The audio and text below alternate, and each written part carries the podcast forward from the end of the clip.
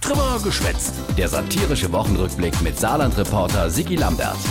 Die Wuchler, Wir haben lange gerungen. das über siebenstündige Ringen der Kanzlerin mit dem Ministerpräsidenten wegen neue Corona-Regeln. Wir haben es uns nicht leicht gemacht heute. Es hat lange gedauert. Ich glaube, es hat sich gelohnt. Da ging es an einigen Stellen sehr vernünftig zu. Schon, aber an viele Stellen auch nicht. Es hört sich vielleicht erstmal nach nicht großartig neuen Beschlüssen an. Da wäre vielleicht noch ein bisschen mehr drin gewesen. Aha. Für uns bedeutet auch, muss man sagen, der ganze Beschluss kaum Änderungen. Ui. je.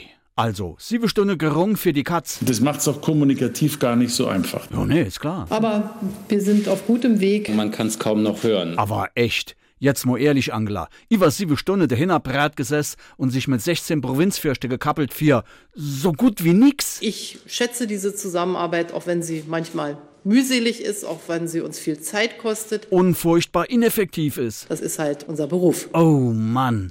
Der Lockdown wird verlängert und in Bussen, Bahn und im Geschäft müssen dabei medizinische Maske angezogen. So etwas kannst du eigentlich in fünf Minuten klar machen. Viel wichtiger wäre sowieso, dass das endlich mit dem Impfen mal klappt. Gut läuft es nicht. Überhaupt nicht, Markus Söder. Wir hatten eh schon zu wenig Impfstoff und jetzt kriegen wir von dem wenigen noch weniger. Wenn in zwei Wochen, nachdem das Impfen beginnt, bereits sowas passiert, dann erhöht es nicht das grundlegende Vertrauen. Nee, überhaupt nicht. Problem hat einen Namen. Stimmt, Armin. Und zwar Jens Spahn. Da spät sie. Das ist natürlich ein Thema, das ähm, auch verärgert. Aber so wat von verärgert, mein lieber Super Jens. Mein Kind Glatzorn. Es ist sehr, sehr unbefriedigend. Sehr unbefriedigend. BioNTech Pfizer verringert einfach mal die Produktion in Europa. Ich glaube nicht, dass eine Produktion in Amerika ausfallen würde. Mit uns Europäer kann man ja machen. Aber wir sind auf gutem Weg. Angela. Viel Bohai, also die Woche in der Politik und wenig Ergebnisse. Da hall ich es lieber mit unserem Intensivmedizinprofessor von der Uniklinik in Homburg, dem Philipp Lepper.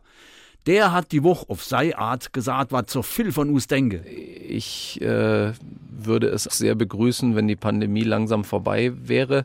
Ich glaube, wir haben jetzt alle irgendwo die Nase voll. Das mit Abstand Beste, was ich die Woche gehört han. Ich schließe mich meinem Vorredner voll und ganz an. Komm, geh mir bloß fort.